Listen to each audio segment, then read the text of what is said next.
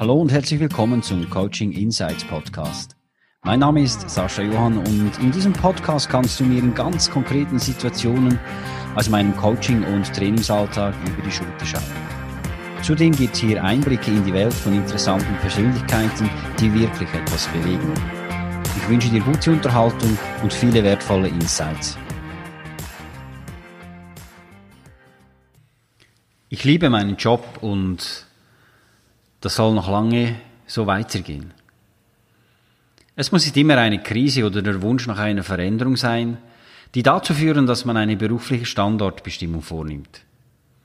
Gerade wenn es vermeintlich gut läuft, möchten Menschen wissen, wie sie ihre Position eben nachhaltig stärken und bewahren können. In der Fallgeschichte von Martina W. haben wir genau an dieser Frage gearbeitet. Ich liebe meinen Job und möchte ihn am liebsten bis zu meiner Pension ausüben, sagte meine Klientin Martina W., als sie zu mir ins Coaching kam. Ja, warum sind Sie denn hier, wenn alles perfekt läuft? fragte ich zurück. Nun, ich bin ein Mensch, der sich nicht blind auf den Moment verlässt und ich will einfach sicher sein, dass ich das Richtige tue oder ob ich etwas ändern muss, war ihre Antwort.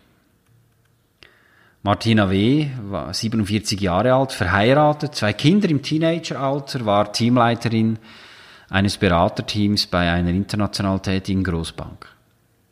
Sie machte diesen Job seit elf Jahren und das mit großem Erfolg. Kunden und Vorgesetzte schätzen sie als verlässliche und kompetente Partnerin. Martina W. war mit ihrem Job zufrieden und fühlte sich ausgefüllt und auch finanziell ging es ihr ausgezeichnet.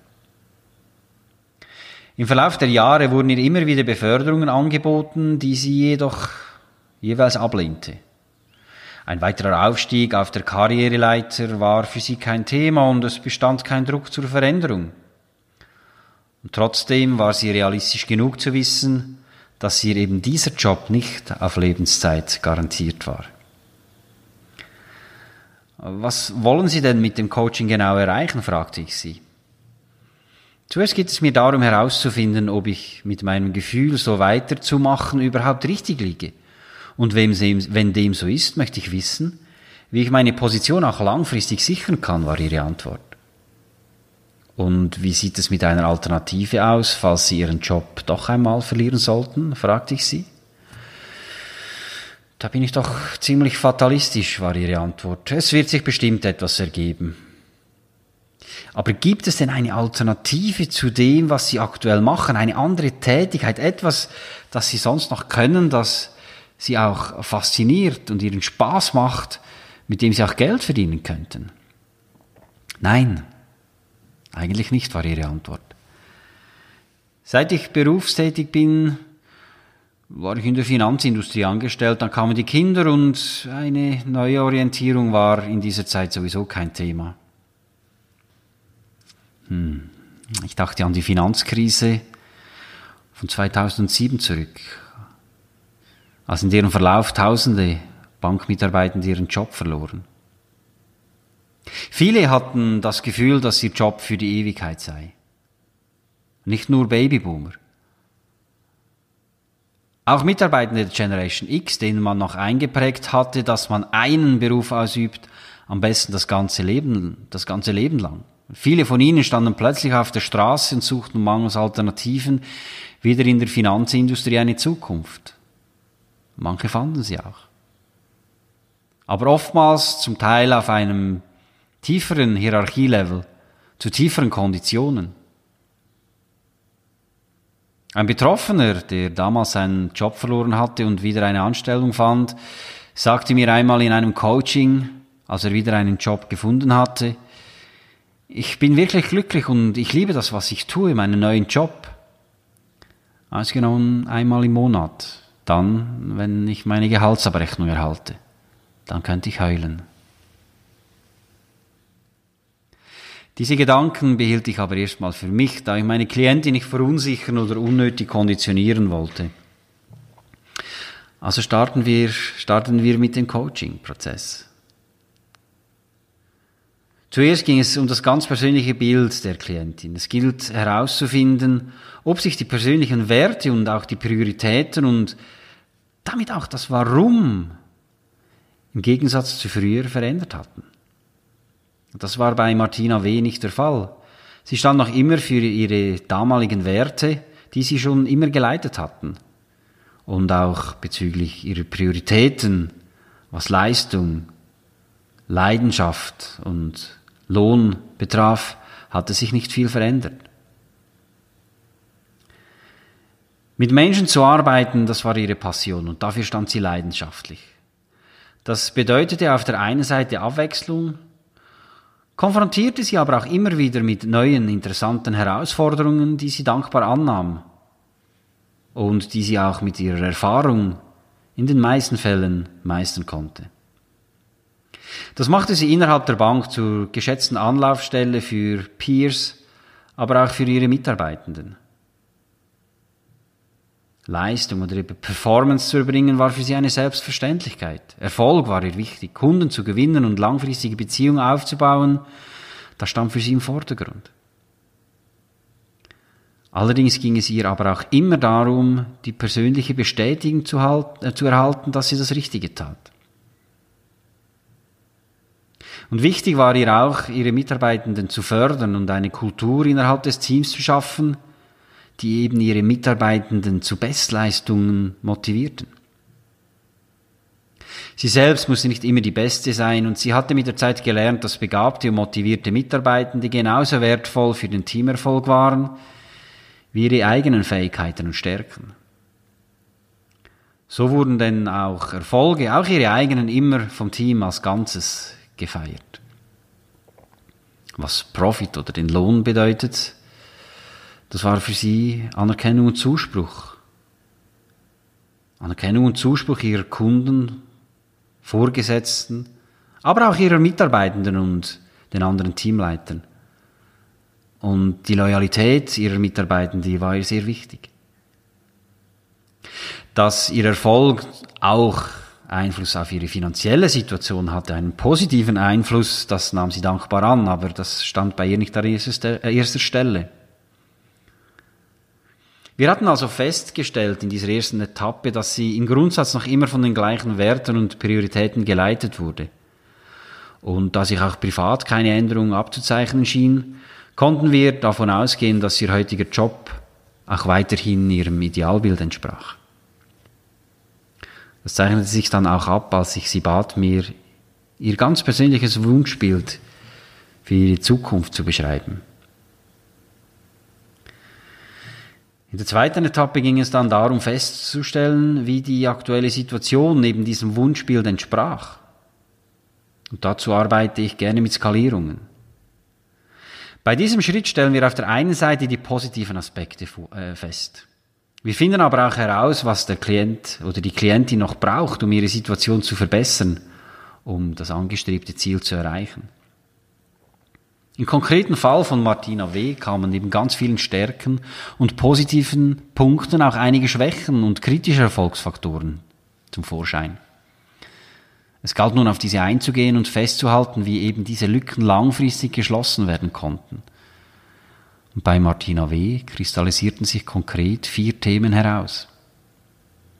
Sie stand mit der Digitalisierung und den sozialen Medien auf Kriegsfuß. Sie hatte keine Alternative betreffend, äh, sie hatte keine Vorstellung betreffend einer Alternative zu ihrem aktuellen Job, weder innerhalb der Bank noch außerhalb der Bank.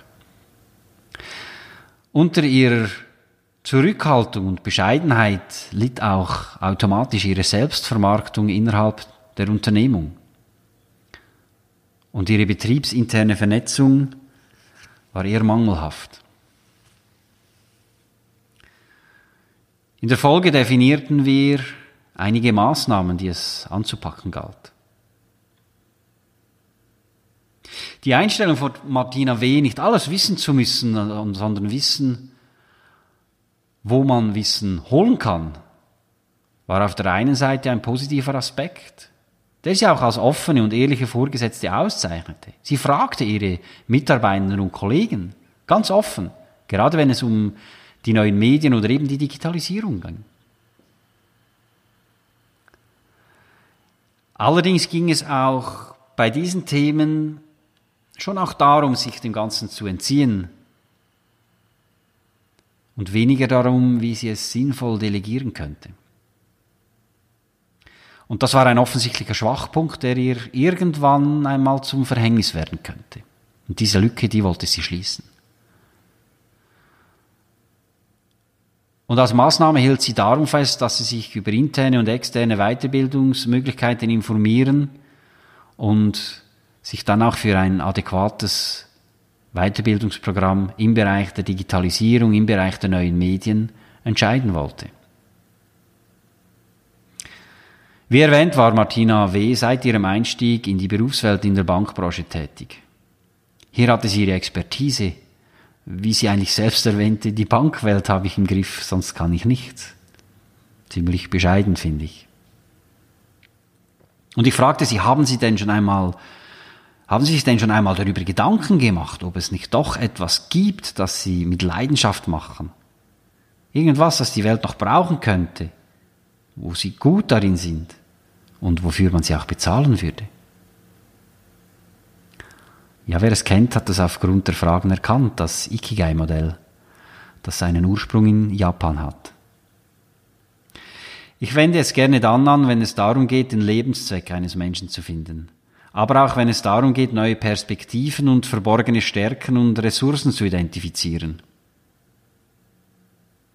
Und die Antwort der eben gestellten Fragen nahm sie als Hausaufgabe für unseren nächsten Termin mit. Ihre Selbstvermarktung innerhalb der Unternehmung war eine weitere Schwachstelle.